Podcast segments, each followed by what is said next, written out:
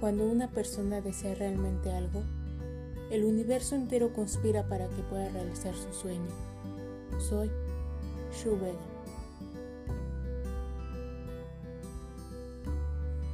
Soy Sam Vega y junto con mis dos hermanas, Shu y Ali, a través de charlas les compartiremos nuestras opiniones y experiencias acerca de diversos temas. Para que juntos vivamos intensamente sin dejar de crecer. Soy Ali Vega y esto es Contigo por siempre.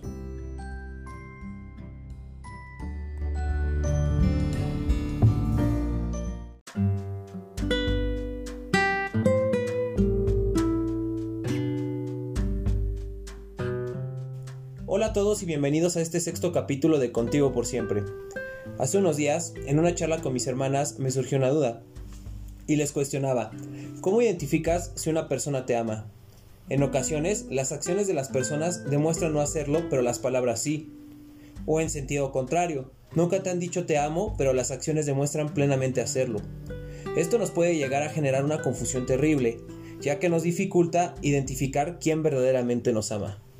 Eso es cierto, pero hay algo que no muchos tomamos en cuenta, y es que lo bizarro de todo esto es que existen diversos lenguajes del amor, es decir, Existen matices y variedades de las maneras en cómo te pueden expresar amor.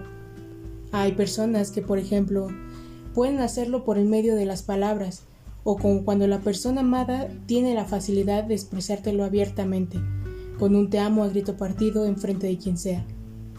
Pero también puede ser el caso de alguien que lo haga de una manera distinta, como el ejemplo por medio de una carta, pero también hay una manera de decir un te amo entre líneas, que es ahí donde muchos nos confundimos porque no lo suelen decir, pero por medio de acciones que a simple vista puede no notarse, pero te dice te amo de la manera más linda.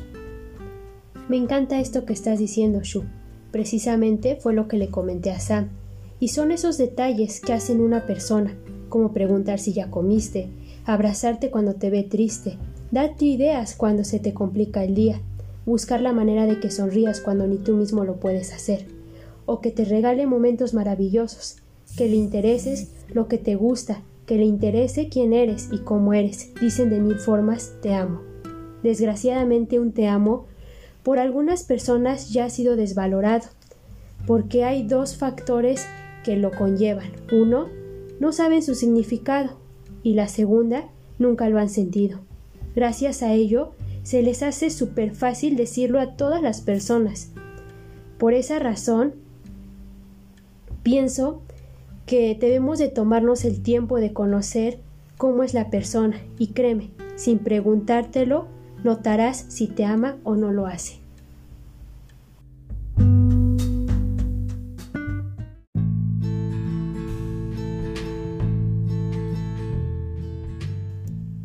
Solo porque alguien no te ame como tú quieres, no significa que no te ame con todo su ser. Gabriel García Márquez. Espero que te haya gustado. Esto fue Contigo por siempre.